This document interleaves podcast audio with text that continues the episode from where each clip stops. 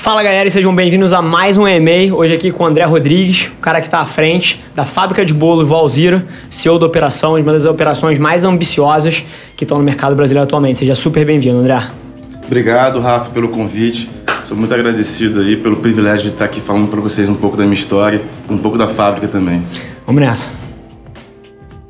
André, primeiro de tudo, fantástico estar te recebendo aqui. Mais uma vez, obrigado por ter aceito o convite. Eu acho que Eventualmente você como executivo, pode ter gente que não conhece, não conhece a tua trajetória, então é uma coisa que eu vou querer entrar muito para contar um pouquinho dessa história, mas assim, falando da, da fábrica de bolo, aí a história é outra, né? Eu acho que é impossível andar pelo Brasil e não ver uma das franquias de vocês, uma das lojas de vocês, uma operação que literalmente explodiu nos últimos anos. Pô, vou querer navegar um pouquinho como é que tem sido estar à frente dessa operação. Mais uma vez, seja super bem-vindo. E por 1% das pessoas que não te conhecem, cara, como executivo, queria que você voltasse na tua história assim, GB 0001, André, quem era essa pessoa? Como é que foi tua juventude? Conta um pouquinho pra gente de onde você veio até você estar tá sentado aqui na cadeira com a gente. Mais uma vez, super bem-vindo. Obrigado.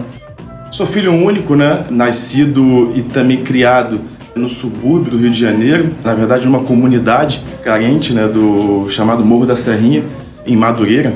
Como todo bom moleque brasileiro, gostava muito de jogar futebol, né? Passava horas jogando bola na rua. É, ali em Madureira tem altos campos, né? Tem, tem altos campos ali embaixo do viaduto. Então a gente jogava ali pelada mesmo com, com chinelo, marcando o golzinho. E eu fui tocando a vida, colégio, sabe, brincadeiras com amigos e jogando futebol pela rua, soltando estava, pipa. Estava em escola pública ou particular? É, apesar de, de todas as dificuldades, assim, meus pais sempre fizeram é, muito por mim. Possível eles conseguiram fazer. Então sempre estudei em colégio particular, é, apesar de não ser colégio de ponta, mas sempre teve Sim. uma educação regular né, e que de alguma forma me ajudou no futuro ter alguma base acadêmica um pouco mais é, forte, sólida, mais sólida. Inclusive, até aproveitar para construir aqui, quando você falou dos seus pais, o seu olho deu uma, deu uma vibrada, assim. Papel dos seus pais na sua vida? É fundamental. Eu, eu devo muito aos meus pais pela educação, assim, pela minha mãe que foi sempre muito ativa para evitar que eu me, me envolvesse com algumas amizades que poderiam me levar para um caminho errado, Sim. principalmente naquele ambiente ali onde isso poderia acontecer com mais naturalidade. E minha mãe sempre foi muito ativa para me guiar e, e, e, sempre honrou muito com a minha educação.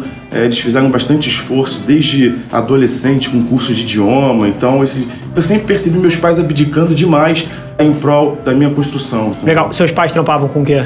Então, minha mãe foi, era professora, mas ela parou de trabalhar quando eu tinha uns 14 anos de idade. E meu pai, até pouco tempo atrás, trabalhava como técnico de refrigeração. Bacana. Do cacete ter aqui, assim, é um exemplo de um executivo que, na visão da sociedade, né? Claro que na minha visão, sucesso, cada um pode definir da forma que bem entender, mas na visão da sociedade é um cara super bem sucedido e que tem a história do brasileiro, né? Pô, uma mãe professora, um pai trabalhador, nascido em Madureira, porra, subúrbio do Rio.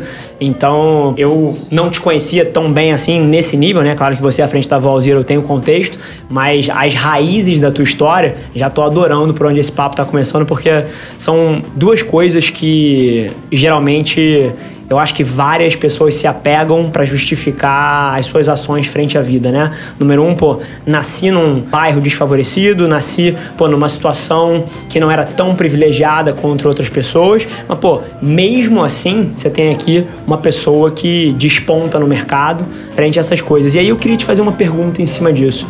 Que tipo de garoto você era? Porque eu tenho uma tese. Enquanto a gente é pequeno, enquanto a vida ainda não veio e frustrou as nossas expectativas, não cortou a perna dos nossos sonhos, a gente demonstra algumas aptidões específicas. E alguém que claramente vence essas barreiras que você colocou aqui, que você teve quando era jovem, e senta nas cadeiras que você senta hoje em dia, na minha visão, tem que ter sido um tipo de pessoa diferente.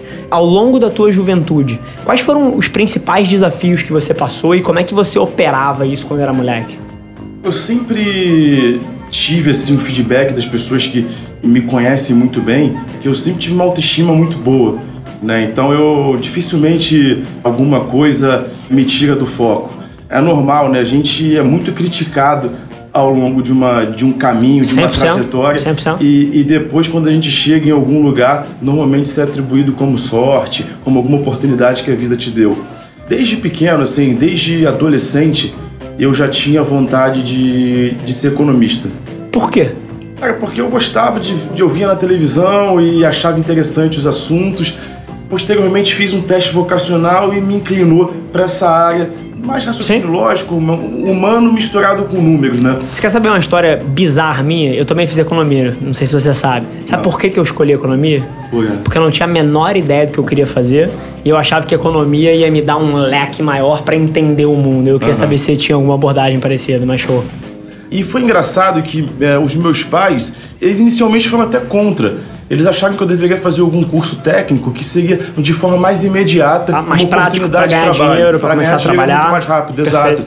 E meu pai até brincava, pô, você vai fazer uma faculdade que o quê? Só para a oportunidade que tem é falar ali no Jornal Nacional sobre economia, sobre inflação. E eu já tinha uma visão, um conhecimento de diversas oportunidades de trabalho que o economista poderia experimentar, entendeu? Legal. É, e isso. Pautou muito a tua decisão pautou naquela área ali. a minha decisão, exato. Ah super realizado desde o primeiro período de faculdade. Eu consegui uma, pleitear uma bolsa com o reitor lá e ele me forneceu uma bolsa de integral da, da universidade. Eu consegui concluir o primeiro curso assim. Quando eu me formei, foi quando eu entrei como trainee na PwC. Tá. Na época. Parte de auditoria, então. É, na parte de auditoria. PwC, para quem não sabe, é PricewaterhouseCoopers, que é uma das grandes consultorias Isso. Do mundo, né? Exato. Na PwC, eles têm a prática de incentivar que todos os profissionais se formem também contábeis, porque lá tem essa pegada muito forte, principalmente eu que estava na área da auditoria. E aí eu Para poder assinar, né? para poder ter CRC, exato, essas coisas, sim. Exato. Aproveitei o útil e agradável, né? Porque primeiro é a oportunidade de ter uma segunda graduação em uma área mais técnica, Economia ela te dá uma visão muito geral, um feeling muito bom de causa e efeito Sim, das coisas. Perfeito. Uma Acredito que é, é, a única coisa que eu levei da faculdade, inclusive, é, é essa relação. é legal. isso. E eu sentia falta de alguns elementos mais técnicos de dia a dia. Uma coisa que eu entendo que uma união muito boa entre economia e contábeis é que você consegue macro ter uma visão macro e uma visão micro, entender da onde que a, nasce a matéria bruta de finanças, né? É, eu vejo muitos economistas penarem por não conhecer nada de contabilidade. É, com projeções, às vezes, muitas vezes que são fora da realidade. Aproveitei essa oportunidade, uma oportunidade também de estudar na IBMEC, que é uma, uma, uma universidade Sim. mais relevante, e uma segunda graduação numa área mais técnica, então foi isso esse o objetivo, né? Agora, o link da PwC para estar tá sentado como CEO pô, de uma operação, uma das maiores operações de franquia do Brasil hoje em dia, como é que isso acontece, cara? Desde o meu primeiro ano na PwC, que foi em 2009, é, hoje a gente está em 2019, então 10 anos, eu fui promovido por onde eu passei todos os anos. Todos os anos teve alguma promoção, algum mérito. Então, na PwC, eu, eu em seis anos eu fui a gerente, migrei de área entre auditoria e depois eu passei para a área de consultoria de M&A né, onde que ampliou um pouco o leque de auditor, fiscalizador para uma área mais de negócio, de fechamento Sim. de deals, então é mais complexa a visão de negócio. É quase um banker ali, né? Exato. Sim. E da PwC surgiu a oportunidade de eu entrar no Grupo Técnicos, né, que é um Varejo de relógios. De, de, e varejo de relógios, né, que atende mais de 13 mil pontos de venda. Então eu entrei na, na parte de planejamento financeiro e relações com investidores e também, por ser uma companhia de capital aberto, relações com investidores, ela te dá um traquejo muito grande de relacionamento, de ser um, um, principal interlocutor entre a empresa e o mercado. Isso também te gera uma necessidade de compreensão geral do negócio. E aí na Tecnos também eu fui promovido depois de um ano e assumi o financeiro como um todo. No finalzinho de 2017 eu recebi uma, uma proposta do, da Leste para assumir a, o financeiro, né, como CFO da fábrica de bolo, que seria uma, uma investida deles no segundo momento. E assim, coisa que você solta com a maior naturalidade do mundo, eu queria que a gente tentasse expandir um pouquinho em cima disso, ser promovido pô, rapidamente por onde passou e pô, para as centenas de milhares de pessoas que eventualmente vão, vão assistir esse episódio, o que, que você acha que fez você ser promovido com essa velocidade? E até um outro paralelo. Você hoje em dia, pô, sendo executivo líder de uma companhia que tem, pô, centenas de pessoas ali, o que, que você busca nas pessoas para que a pessoa tenha também uma carreira, vamos botar um aspas aqui, meteórica, uma ascensão rápida? Que tipo de coisas que tem que estar presente numa pessoa no teu time que você acha que você tinha para poder ter tido essa trajetória? Na verdade, eu, eu, vou falar aqui um pouco do, de como eu enxergo pessoas quando eu procuro profissionais para trabalhar comigo. Primeiro, eu, eu gosto de trabalhar com pessoas que sempre são melhores que eu. Né? Isso já me ajuda a tirar da zona de conforto de forma constante.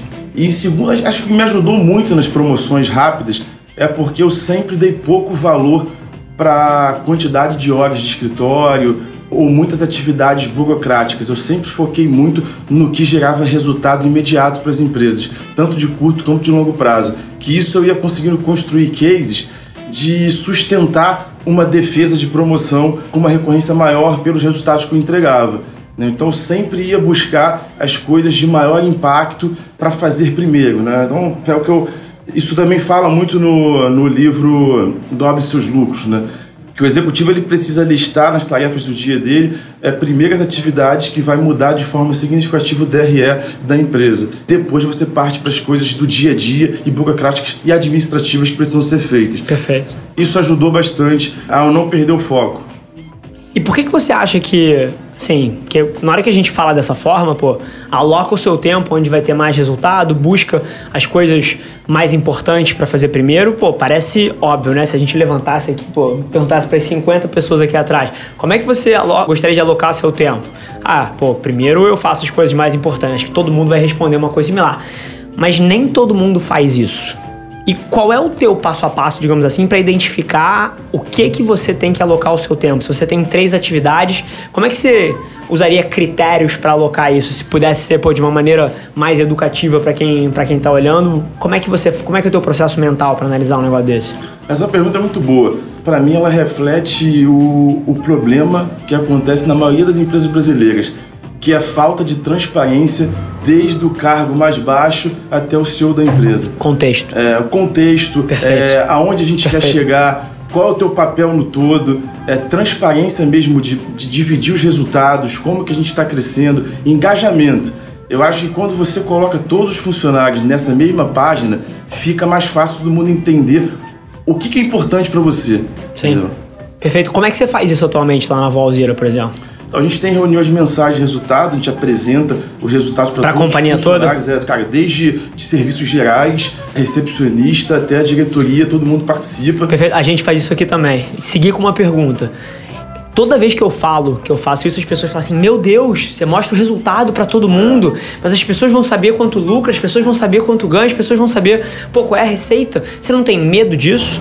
Não, não tenho medo disso. Isso aí é um medo clássico parece que é um número que ninguém precisa saber, né? Então eu acho que isso é um medo de quem pensa pequeno. Né? Perfeito. Né? Porque se você pensa grande, você vai trabalhar com pessoas que consigam compreender isso. Se elas não conseguem compreender que uma empresa é feita para crescer e gerar lucro para os acionistas, elas não servem para trabalhar com a gente, né? Perfeito. E a tua resposta reflete exatamente o que eu penso.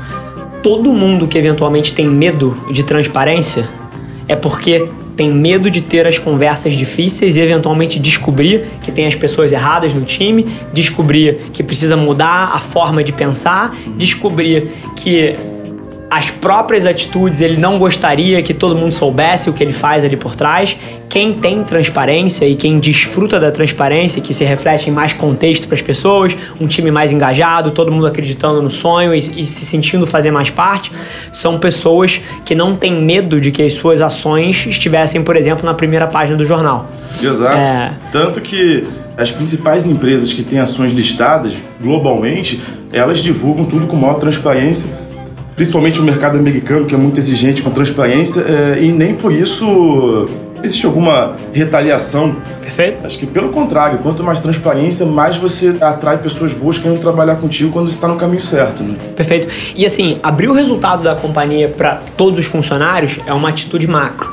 Como é que você trabalha no teu dia a dia com a tua linha de frente, as pessoas que estão abaixo de você ali, para garantir que a tua visão como executivo tá em todas as camadas ali embaixo para que eles possam traduzir isso para baixo para baixo. Você tem alguma outra coisa que você faz rotineiramente com, pô, vamos supor, com o teu CFO, com o teu COO, com o teu diretor de marketing, com outras pessoas que estão abaixo de você para garantir o alinhamento da visão da companhia? Sim, nós temos uma, uma reunião mensal de conselho, né, assim, pensando na governança como um todo.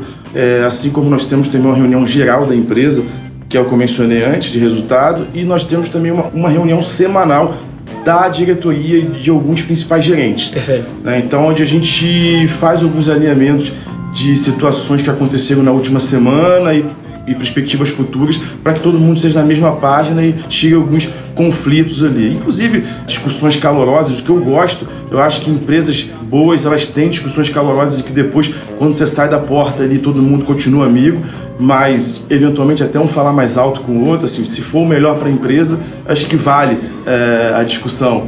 Eu provoco isso se preciso for, e também, cara, eu trabalho muito meritocracia através de metas e remuneração variáveis em todos os níveis. Bacana. Né? Então, Como é que você faz isso lá dentro hoje em dia? O normal, o clássico do mercado é ter remuneração variável para o pessoal comercial. Sim.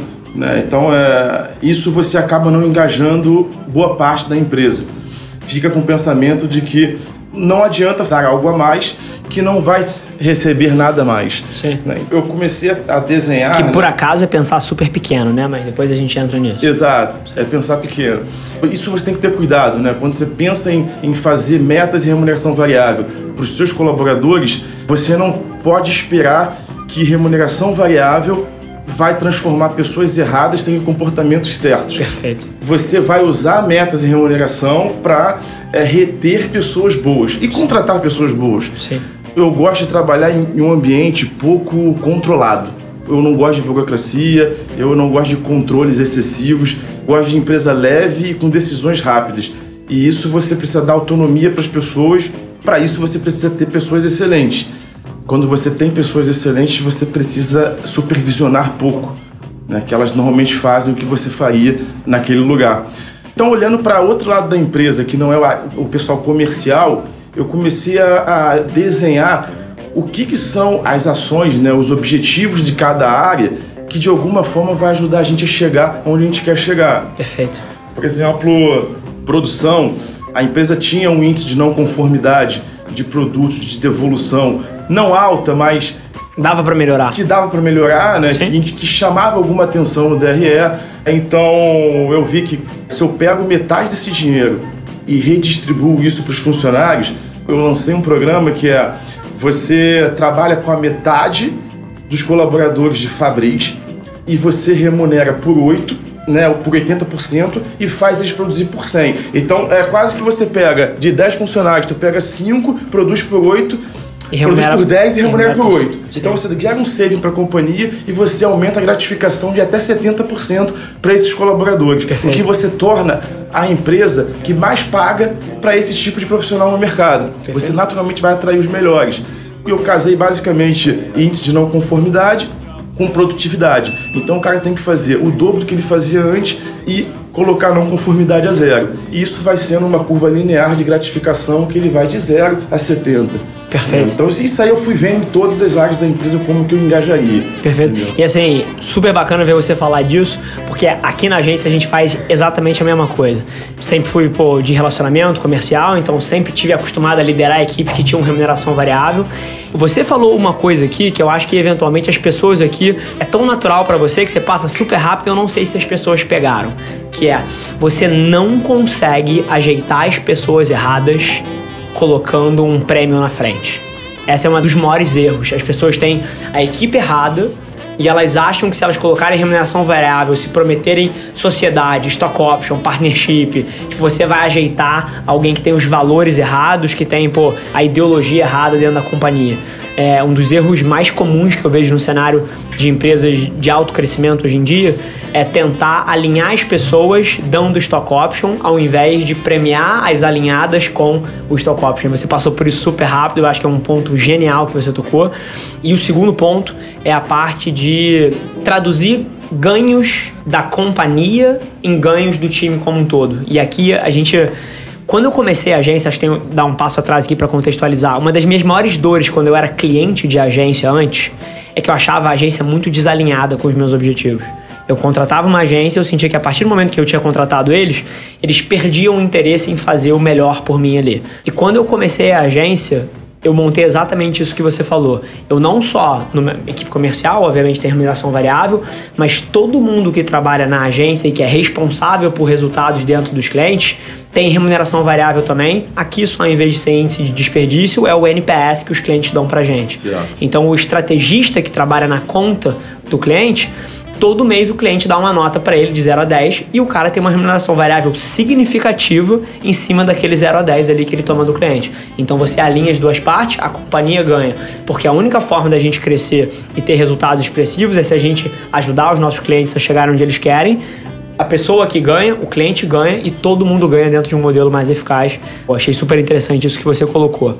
Virando a pauta 180 graus autocrescimento. Vocês claramente são uma operação que tem pô, um, um, plano de expansão super agressivo, ainda mais dentro de uma realidade de mercado brasileiro que você ouve muita gente falar de crise, você ouve muita gente falar de mercado em baixa, e pô, vocês são uma operação que saiu dos últimos cinco anos para cá de quanto para quanto em número de franquias? A empresa existe desde 2008, Sim. mas começou a ser franchising a partir de 2013. Sim. É. Por isso que eu perguntei dos, dos cinco anos. É, assim, é. então é, em 2014 nós tínhamos 30 e poucas operações. Em 2016 chegou a 200. Partiu de 40 para 100, Sim. de 14 para 15, né, e de 15 para 16 dobrou. Como você faz isso num ambiente de mercado que todo mundo fala que está em crise? A empresa ela tem um histórico né, muito positivo de qualidade de atendimento e produto. Né? Foi uma história de empreendedorismo da dona Alzira. Tudo começou ela fazendo bolo de casa para ajudar a compor a renda familiar. História que vários brasileiros devem, inclusive, ressoar, né? Exato, se identificar. O marido dela tinha uma loja de artigos para carroça de pipoca na Rua da Relação, no centro, e que ia mal, e ela começou a fazer bolo para complementar. Bom, fomos despejados do imóvel alugado. Né? Ela conseguiu sair com forno e com alguns pertences e morar de favor, de favor na casa de uma tia. E eh, está indo mal a loja de pipocas, o marido começou a também levar, que é o seu Cláudio, levar bolo para vender ali para os comércios da rua ali no centro, bares, restaurantes, e começou a fazer muito sucesso o bolo. Todos os comércios começaram a encomendar. Ele tinha uma encomenda de mais de 100 bolos por dia. Então ele chegou à conclusão que era melhor transformar a loja dele numa loja de bolo. E foi a primeira loja na Rua da Relação. Genial. Ali no centro, que chegava a vender mil bolos por dia na época do auge. Depois replicaram esse sucesso para mais quatro, cinco lojas próprias. Quando em 2013 teve a sacada do filho, que é o Alexandre, que trabalhava como contador da Borelli, se juntou a um amigo que também era muito experiente na, na parte de franchise, em formatar o modelo de negócio, transformou em franquia. E o primeiro passo foi vender as lojas próprias para franqueados.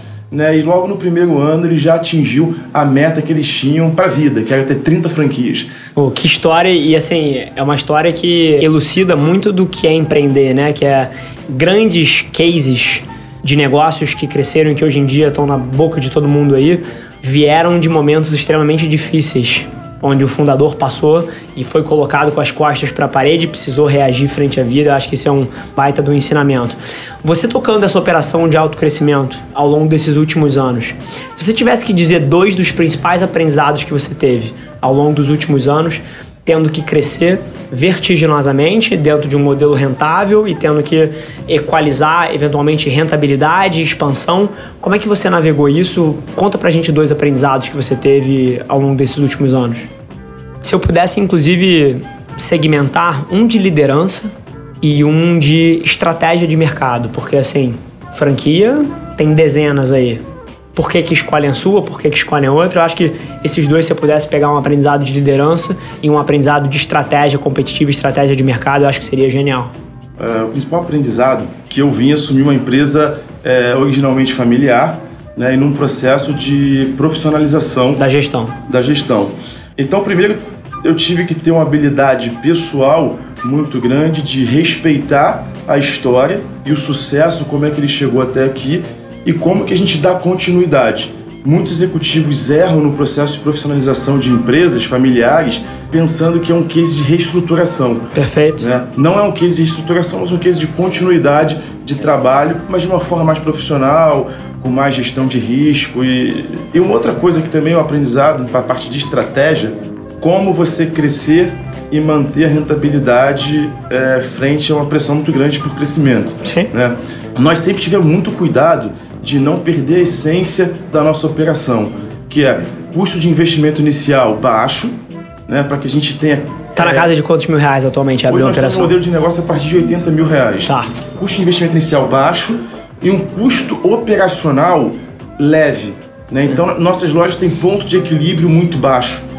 A gente entra negociando... Que provavelmente se traduz num payback mais rápido para o lojista. Né? Exato. Né? Nós temos cases de payback de menos de 12 meses. Bacana. Né? Apesar de não ser isso que a gente vende de uma forma conservadora. Média de mercado geralmente é uns 3, 4 anos, né? Exato. Tá.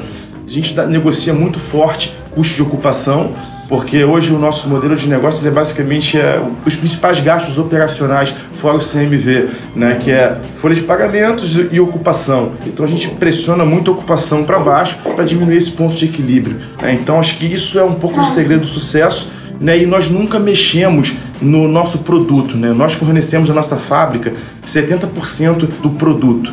Então a base do bolo ela é padronizada, garante a, a, o bolo macio, leve, isso tudo é da nossa fábrica, nossa batida e nosso segredo. Isso a gente não mexe e não negocia para redução de custo. Perfeito. Olha aqui. Fala, você está ao vivo no e-mail com o André e comigo. Fala seu nome e de onde você está falando. Oi, eu sou a Amanda, do do Norte, Ceará. Fala, Amanda, tudo bom contigo? Tudo bom. Manda sua pergunta pra gente e explica um pouquinho do que, que você tá metendo a mão para contextualizar. Eu sou sócia de uma empresa de fotografia no ramo de formatura. E hoje em dia, a maioria das pessoas compram uma câmera e já acham que são fotógrafos. E o que está acontecendo? Os meus concorrentes, eles abaixam muito o preço e são autônomos mas eu tenho equipe de mais de 17 funcionários, que é uma estrutura. E o que acontece? Eu estou perdendo muitas vendas em relação a isso, porque eu não consigo competir com o preço. E eu sei que eu tenho que mostrar o valor do meu produto. Só que eu não consigo mostrar o valor do meu produto. Maravilha, só a ligação tá meio baixa, eu vou parafrasear aqui o que você falou, você me confirma se está correto.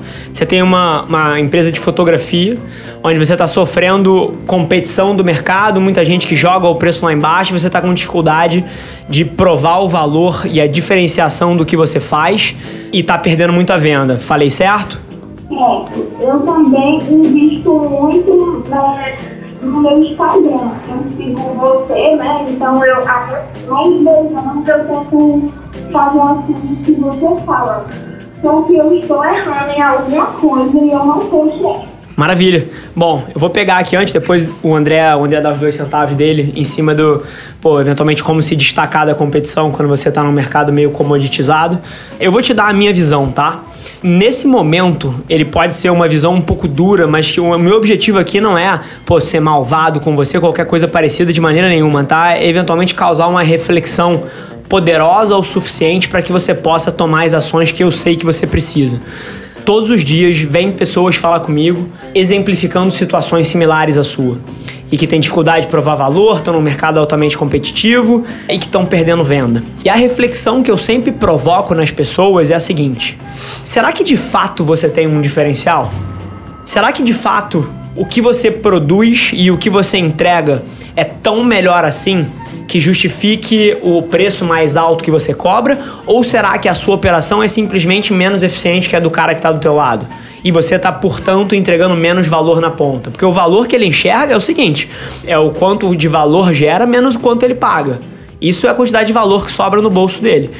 E o mercado, ele tende a não mentir por muito tempo ele pode até sofrer flutuações temporárias, onde, pô, alguém que tem um modelo superior tá perdendo venda, mas no longo prazo o mercado tende a gravitar para alguém que tem uma proposta de valor melhor para a ponta do consumidor.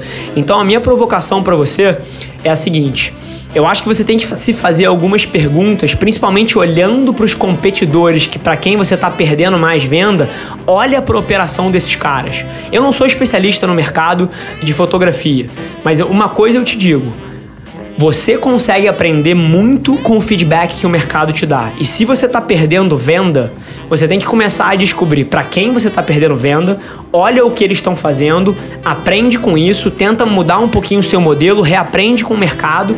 E eu acho que você tem que se fazer uma reflexão aí, porque todo mundo e 100% dos empresários que eu conheço, se você pergunta para ele, vai falar que o negócio dele é melhor. Aí você pergunta por que, ele vai te dizer: "Ah, porque eu tenho mais qualidade. Ah, porque o meu serviço tem uma qualidade maior". E cara, todo mundo fala isso. E vários desses negócios não têm um diferencial de fato. E isso não é um problema per se. O problema é se você não fizer nada para criar um diferencial. E o seu diferencial você pode criar em termos de marca, você pode pô, ter uma percepção muito melhor que a dos outros e, portanto, as pessoas tomam a decisão por você. Você pode ter um diferencial de eficiência operacional, onde você cobra mais barato porque você é super eficiente entregando.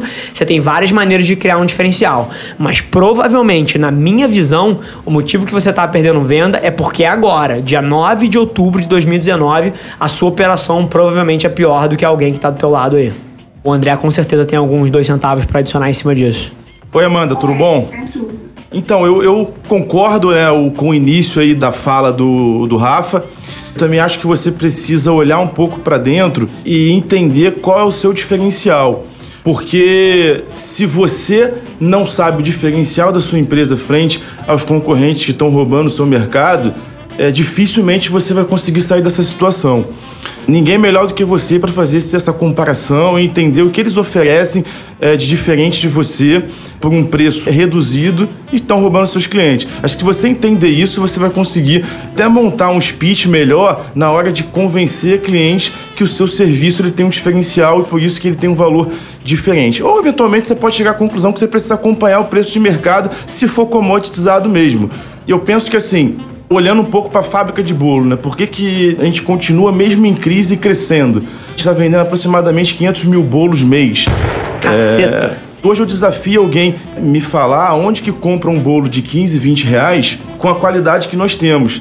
Né? Então, assim, nós temos uma fábrica muito eficiente, um poder de barganha que foi construído com escala, com uma execução de expansão muito forte que deu escala na empresa e que a gente conseguiu negociar muito bem os principais insumos e que a gente consegue colocar bolo na ponta com excelente qualidade e por um preço que cabe no bolso de toda a classe B e C.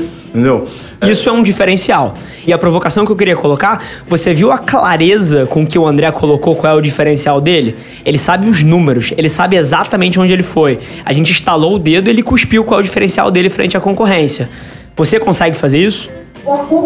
Quando meus vendedores vão vender, a minha estrutura é a maior da região em relação a, a serviço. Eu tenho Geralmente eles contratam free. Eu tenho fotógrafos que são meus para que eu controle a qualidade.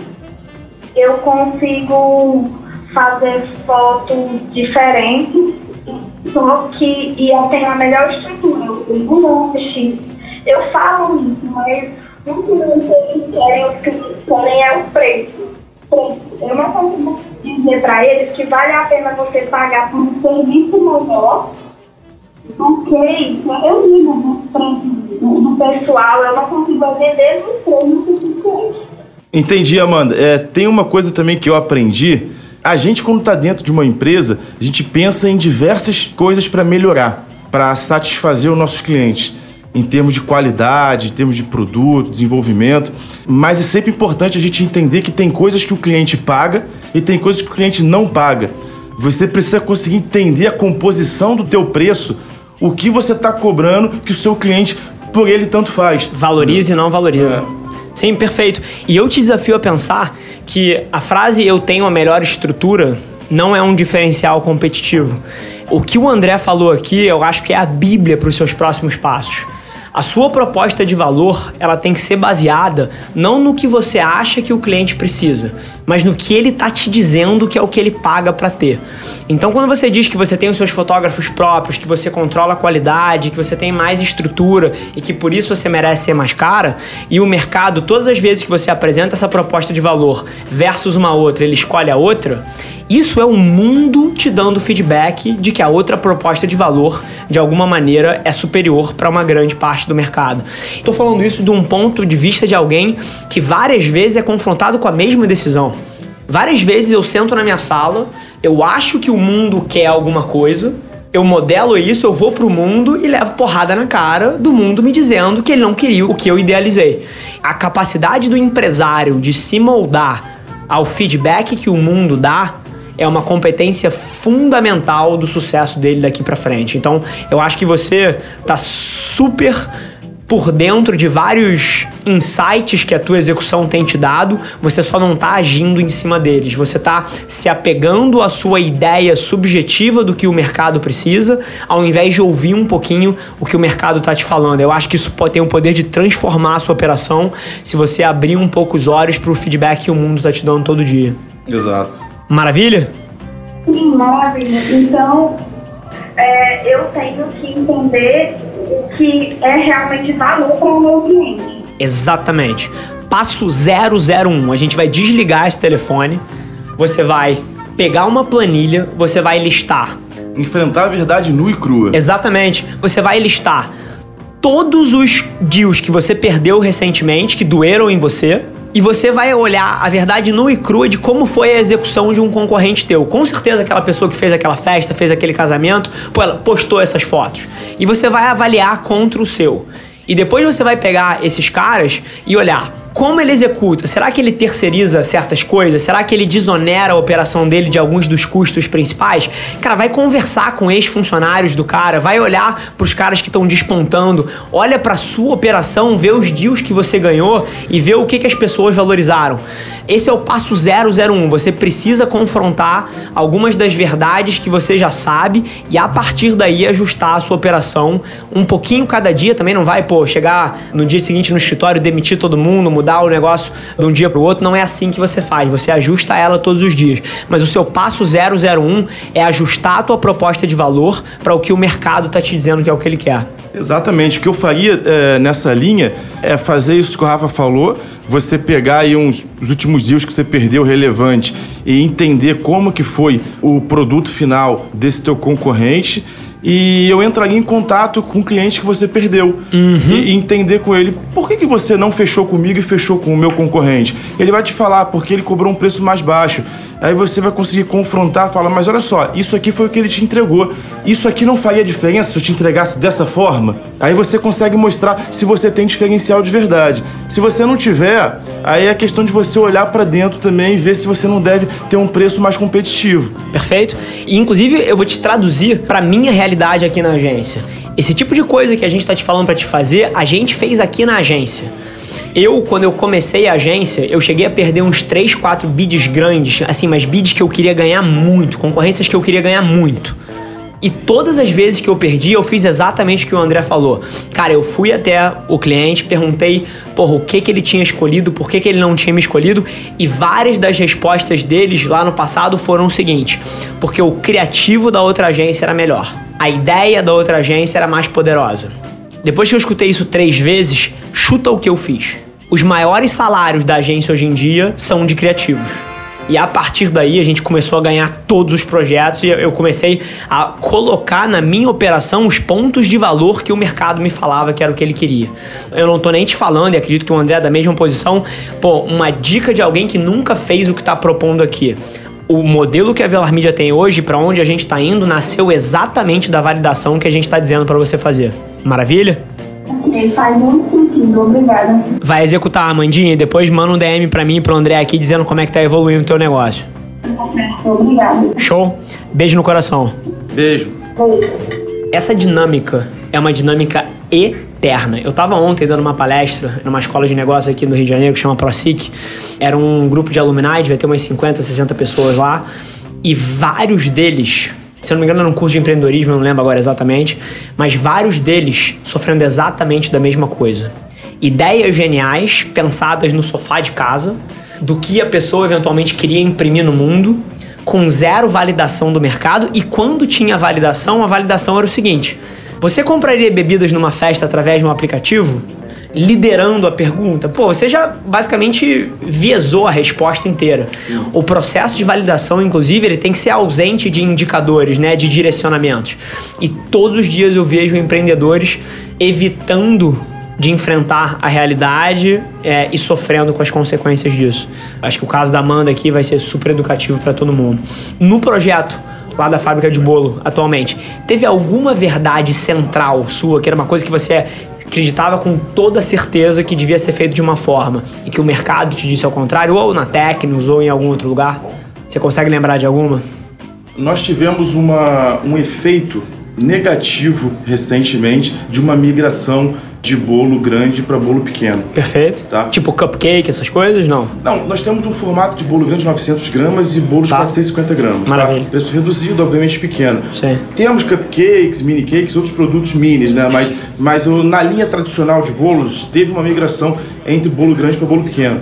E isso foi facilmente compreendido por uma dinâmica normal de mercado que é famílias reduzidas, Menos é, filhos. menos filhos, mais pessoas morando sozinhas, grandes centros, Tá. é, urbanização, né? A cidade está cada vez mais verticalizada, então isso de alguma forma fez sentido.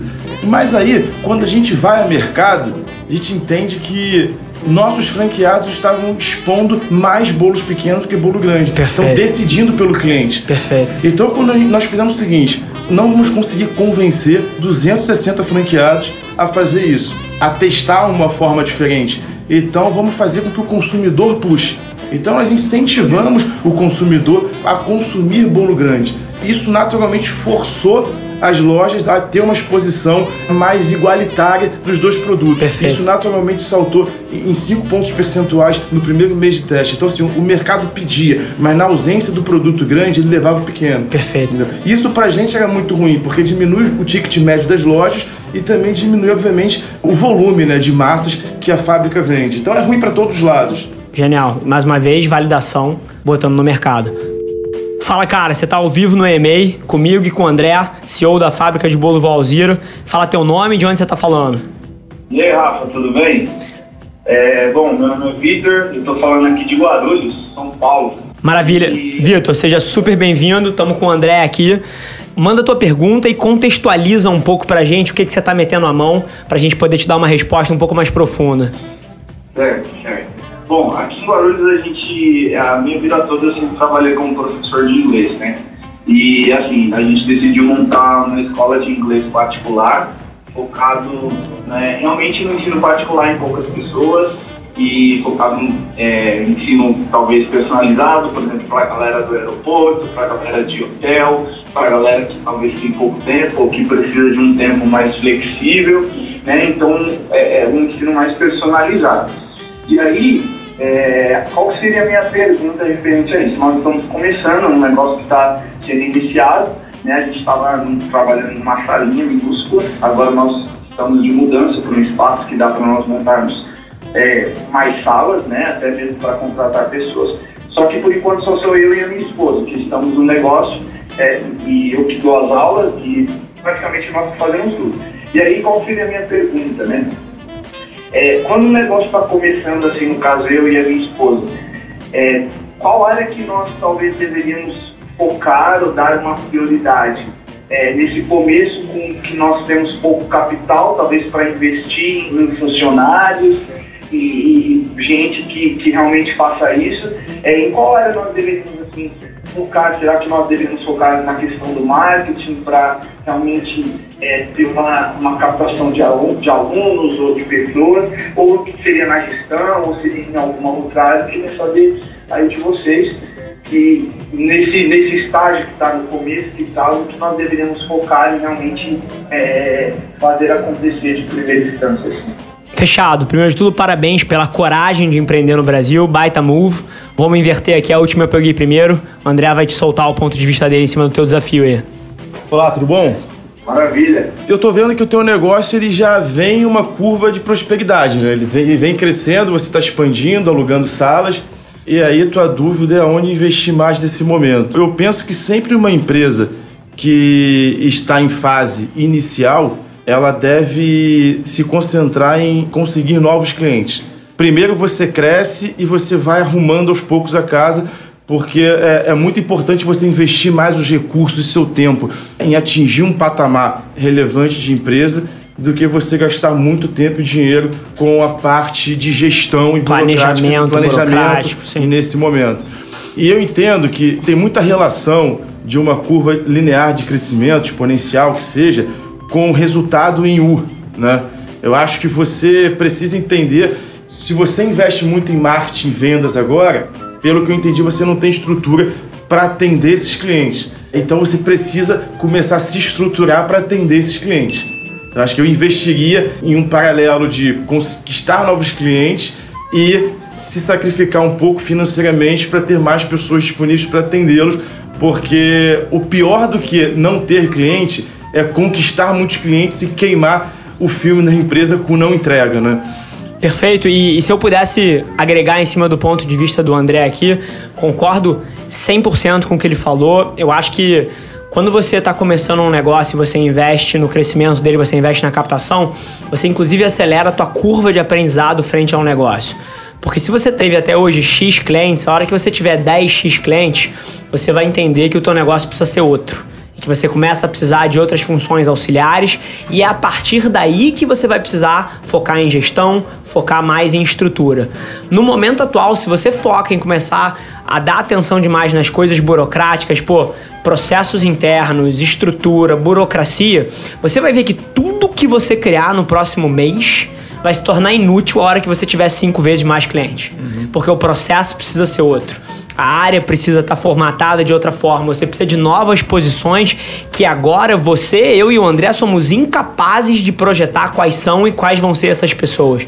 Então, assim, no começo de um negócio, principalmente quando é, os dois empreendedores ainda estão no negócio, você tem que focar em crescer e ter uma estrutura leve, sem muita burocracia de planejamento, sem muita burocracia de processos internos. É óbvio que você precisa ser organizado, mas a organização ela é o suficiente para você atender com qualidade o que chega. Pensar estrutura, pensar gestão, pensar modelo que o seu negócio exato vai rodar é um passo que, se você fizer agora, você vai jogar tudo no lixo daqui a cinco meses quando você tiver 10 clientes a mais. Uma coisa que o André soltou aqui, super rápido, eu queria construir em cima: o que você está prestes a passar é que você vai ter que construir o avião com ele voando. Exato. É. E é o processo que qualquer empreendedor passa. Se você tiver a concepção de querer deixar o negócio todo perfeitinho antes de você querer crescer ou lançar, você vai aprender uma máxima que é se nasceu perfeito, nasceu tarde. O seu objetivo é construir esse avião andando, sempre equilibrando, como o André falou, pô, o crescimento e a entrega, o crescimento e a entrega. E a entrega é uma palavra fundamental nesse quebra-cabeça pelo seguinte: eu te garanto que o principal fator de aquisição de clientes que você vai ter vai ser indicação. Não existe um canal de aquisição mais poderoso e mais forte para um negócio do que o boca a boca, do que a indicação.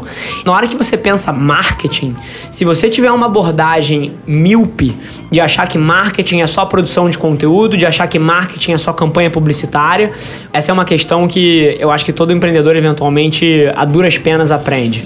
Se você não foca em ter uma entrega excelente, não importa o que você comunique, a realidade sempre vence. Exato. E... É como se fosse um balde furado, né? E existe um negócio no mercado que é o teu CAC sobre o LTV, né? Perfeito, perfeito. Que o teu custo de aquisição ele sempre fica muito alto e o lifetime value dos seus clientes caindo. Então essa equação não vai fechar. É, a entrega é importantíssima. Inclusive, essa temática de CAC sobre Lifetime Value é uma dinâmica que às vezes é abstrata para alguém que não tem conhecimentos econômico-financeiros. Igual a gente tem, também tem um background de economia, pô, conheço muito de contabilidade, mas é uma dinâmica que mesmo que você não precifique num número exato, é uma reflexão que todo mundo precisa fazer. Quanto que você está gastando para captar um cliente a mais, vis-a-vis -vis quanto de valor ele gera na sua operação. Uma coisa que eu garanto para qualquer um que está ouvindo é que se a sua entrega é ruim, o teu negócio não para de pé no longo prazo. Teu principal canal, cara, vai ser a indicação. E a única forma de mover indicação é se você tiver uma entrega fodida. Então, duas coisas. Minha concepção, você tem que focar em crescimento, mas crescimento você foca não só investindo em marketing e comunicação, mas também focando em ter uma entrega surreal para que cada pessoa com quem você faz uma transação se torne mídia sua. Um dos principais canais que eu acho que os negócios não exploram é transformar os seus clientes em mídia. E a maneira que você faz isso é basicamente tendo uma entrega surreal sim, o, que vocês quiseram dizer na questão do foco, né? Ter um equilíbrio entre os dois, na questão de, de, de fazer o negócio acontecer, em realmente captar novos alunos, mas que o marketing seja feito através da indicação como um, uma força assim muito grande, como eu já vi, porque a maioria dos meus alunos hoje são basicamente indicações, né? E não só pelo trabalho feito com excelência, mas sim pelo fato de oferecer é, uma bonificação, um desconto, muitas das vezes, pelo fato das indicações. E isso gerava neles uma, uma animação na questão de indicar alguém, porque ele queria pagamento. Né? Então, é, essa questão que você está falando realmente é, é, é pura, puríssima verdade. Né? E o que você falou na questão de de só achar que o marketing é feito através da criação de conteúdo é algo que eu pensava que eu pensava bem porque um dos meus diferenciais é a questão do preço só que ao mesmo tempo a minha dúvida sempre foi se eu preciso só fazer o meu marketing no meu diferencial que é o preço e se eu não vou também espantar a galera se eu for ficar focando só em preço, falando só de preço, só de preço, só de preço, sendo que esse é o meu diferencial. Né? Mas é, foi muito bom, cara. Muito bom essa questão da indicação, porque é algo que eu vou realmente focar. Realmente vou é, é, me dedicar nessa questão de oferecer, eu ofereço um trabalho de qualidade, oferecer muito mais ainda para que os meus próprios alunos sejam os meus, é, é os meu, a, a minha mídia. Eu acho que não tem erro nenhum a estratégia ser preço. Nós temos empresas muito bem sucedidas que a estratégia é claramente preço. Eu acho que o ruim da estratégia é quando você fica no limbo, no meio do caminho. Perfeito. É, ou você tem uma estratégia muito clara de preço ou de qualidade. Né? Então eu, eu, lembro que uma vez eu vi uma entrevista que o, o dono da Gucci ele não está preocupado de encontrar uma bolsa mais barata no shopping. Ele está preocupado se descolou o couro da bolsa. E já o, o cara, o Alexandre Birman, com a marca Ana Capri, que é a porta de entrada do grupo Arezo, né? Ele sim, ele quer ter a sapatilha mais barata do shopping como estratégia como Mundial, é, supermercados de preço, isso aí não tem problema nenhum. Amazon, que... Walmart. Exato, Amazon, Sim. Walmart. Mas o que eu acho é que, assim, não me parece fazer sentido pro teu negócio. Porque preço normalmente está associado com quem tem escala. Vai ser difícil você ter uma escala para concorrer com grandes players do mercado de idiomas que tem uma concorrência muito grande. E você tem que pensar que para você crescer, você vai precisar contratar gente, o que o teu custo de hora-aula vai aumentar, que hoje é você e sua esposa que faz. Perfeito. A provocação que o André fez é muito interessante. Eu acho que tira a gente do curto prazo, que, pô, você precisa investir em marketing, precisa captar alunos, você precisa focar em ter uma entrega muito boa para fomentar o canal de indicação, mas o teu próximo passo, que foi o que ele provocou, foi genial. Porque a tua estrutura de custo que você tem hoje, ela não escala. Pô, se você cresce, vai precisar ter um financeiro, um RH, um contador outros professores de inglês, alguém para limpar o escritório. E esse tipo de coisa toda, ele adiciona mais uma linha ou mais algumas linhas no teu DRE, pô, desde despesas administrativas até custos para entrega do teu serviço que você não experimenta hoje. Uma provocação que o André fez, que eu tenho certeza que você vai entender, é que o teu preço vai precisar subir para você escalar, porque a tua estrutura de custos hoje não reflete o que ela vai ser quando você crescer. Então, talvez seja interessante você começar a pensar numa mudança de posicionamento de marca. Você falou que o teu negócio é, são pessoas que não têm tempo, que estão sempre em movimento, para talvez ser uma coisa de flexibilidade, de eu me ajusto à sua realidade e tenho uma entrega muito boa, para você poder refletir uma margem que vai ser saudável para você crescer o seu negócio. Várias das empresas que eventualmente nascem via preço quando estão sendo executadas no ponto de vista dos seus fundadores, na hora que elas crescem, elas encontram um baita problema, que é a estrutura de custo não refletir o que a empresa precisa. Então acho que a provocação do André é muito válida de você, de você exercitar. Exato, porque estratégia é uma coisa que quando você vincula sua marca a uma estratégia e, e você faz isso bem feito, depois mudar o mindset dos seus clientes, de todo mundo que você construiu isso ao longo dos anos, não é uma tarefa fácil. Talvez você vai ter que amargar aí é, alguns anos de turnaround aí do seu direcionamento estratégico, né? Então acho que é melhor você já pensar para crescer certo dentro de uma estratégia que seja é, viável.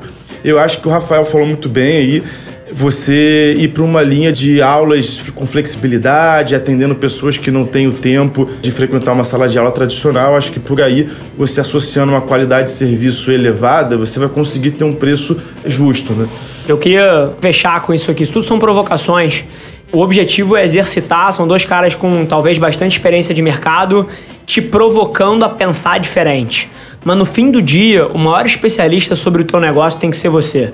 E você conhece o teu negócio mais do que a gente. E tudo que a gente está falando aqui, eu te desafio a levar com alguma cautela para você não chegar amanhã no teu escritório achando que você precisa reinventar o teu modelo, mas sim chegar amanhã no teu escritório com provocações boas o suficiente para que você possa tomar decisões daqui para frente.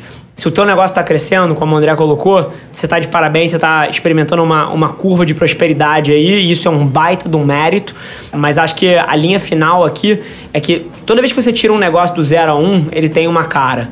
E na maioria das vezes, ele para ir de 1 a 10, ele precisa mudar um pouquinho. Eu acho que foi isso que a gente tentou exercitar com você aqui. Exato, e não pecar em momento algum com a qualidade da entrega, né? principalmente quando você experimentar a contratação de funcionários, de professores, você vai precisar muito bem como você é, enquadra esse perfil conforme vocês vêm trabalhando atualmente, para não perder a essência da aula, né, do modelo de, de, de ensino. Uma coisa que eu queria adicionar aqui é que você ter uma estratégia de flexibilidade é, e de qualidade não implica que você tenha que acabar com o modelo de indicação que você falou, tá? Eu acho que, inclusive, ele pode ser um canal de aquisição tremendo se você aperfeiçoar ele. Exato. Um dos principais erros que eu vejo empreendedores cometendo é eles têm alguma coisa que está funcionando para eles.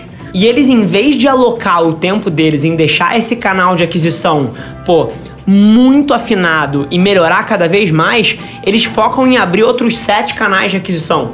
Então você já tem evidências claras de um canal que funciona muito para você. Eu te desafio a, a aperfeiçoar ele, porque para você escalar um, um, negócio rápido, a maioria das empresas faz isso descobrindo um canal de aquisição e aperfeiçoando ele ao extremo. Concordo.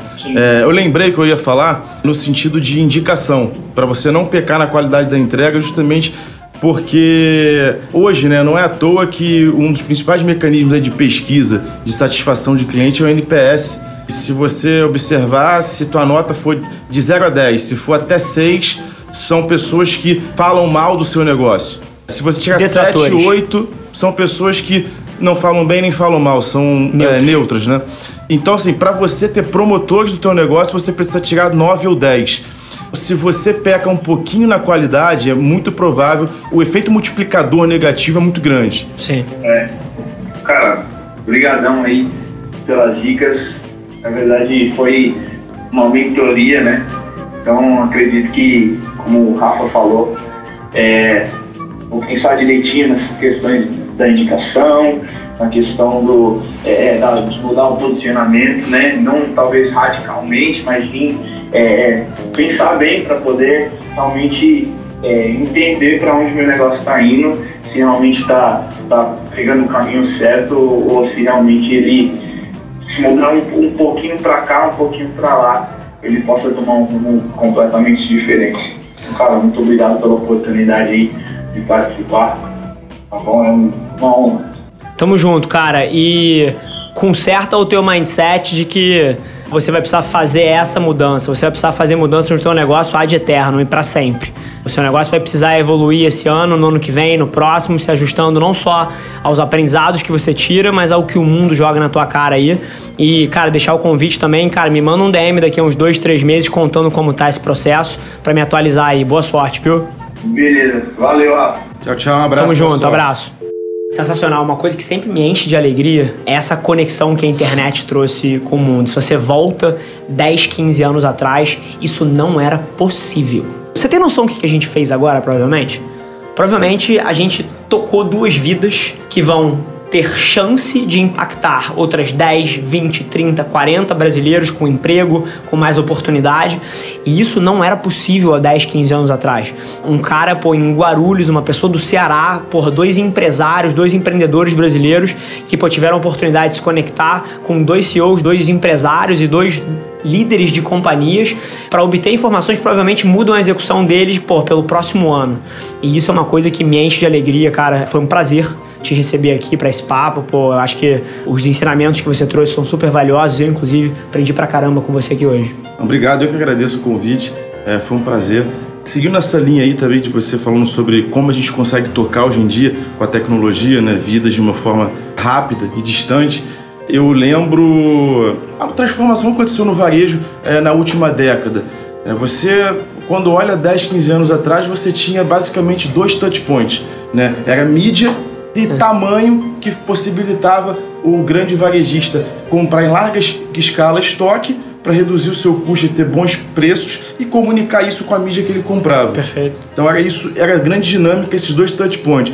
Com o advento, né, o crescimento da internet e hoje toda essa facilidade, cara, são milhões de touch points, porque hoje não é mais o, pô, eu aqui, André, falando da fábrica de bolo, o Rafa falando da Velar Mídia, é, são milhões de pessoas falando do nosso produto Perfeito. diariamente. Perfeito. Então é, você precisa sair da zona de conforto e começar a olhar um pouco mais para o cliente. Perfeito. Cara, prazerzaço bater um papo contigo. Queria deixar o convite. Onde é que o pessoal consegue consumir um pouco mais teu ponto de vista? LinkedIn? É, você tem algum lugar que você produz um pouco mais de, de ponto de vista? Onde é? Tem o LinkedIn, André Rodrigues, também o Instagram, que é o André R. Underline Valzeira. Fechado. Prazerzaço sentar com você. Se você está ouvindo isso, pô, seja no Spotify, no YouTube, tira um print da tela, me marca, marca o André, deixa a gente saber que você está ouvindo. É, se você está ouvindo em alguma plataforma de áudio, também não esquece de dar cinco estrelas aí, deixar o teu rating. Vamos fazer o podcast atingir as primeiras posições do Brasil, como já fez algumas vezes. André, prazerzaço sentar contigo e a gente se vê no próximo e-mail. Tamo junto. Abraço.